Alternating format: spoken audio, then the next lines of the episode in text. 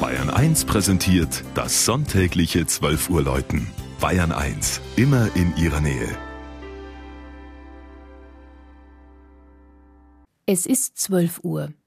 Das Mittagsläuten kommt heute aus Unterhohenried in Unterfranken.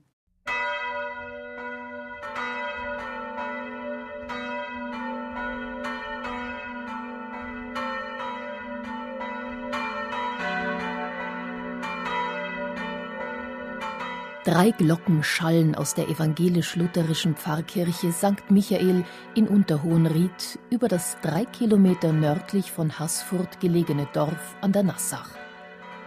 Sie schlängelt sich auf drei Seiten um den Hügel, auf dem das kleine, weiß gekalkte Kirchlein steht. Mit seinem alten quadratischen Chorturm und dem kleinen Langhaus lässt es nach außen nicht erahnen, welche Schätze sein Inneres birgt. Umgeben von nüchtern protestantischem Barock hat sich im Chorraum ein kostbares Zeugnis mittelalterlicher Heiligenverehrung aus vorreformatorischer Zeit erhalten.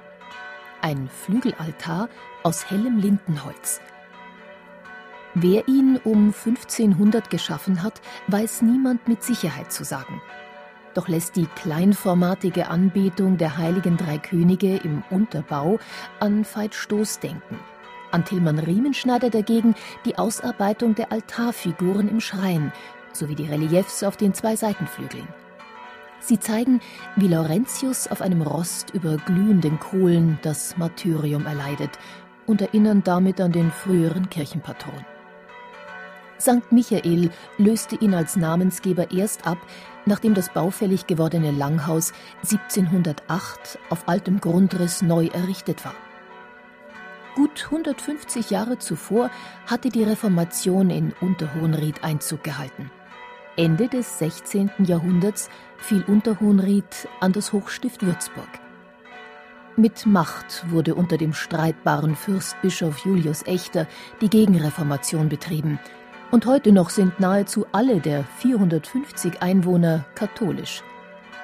Evangelisch blieben aber das Kirchlein und die beiden Nachbarorte Oberhohenried und Sülbach, die von alters her zum Pfarrsprengel gehörten und keine eigenen Kirchen hatten.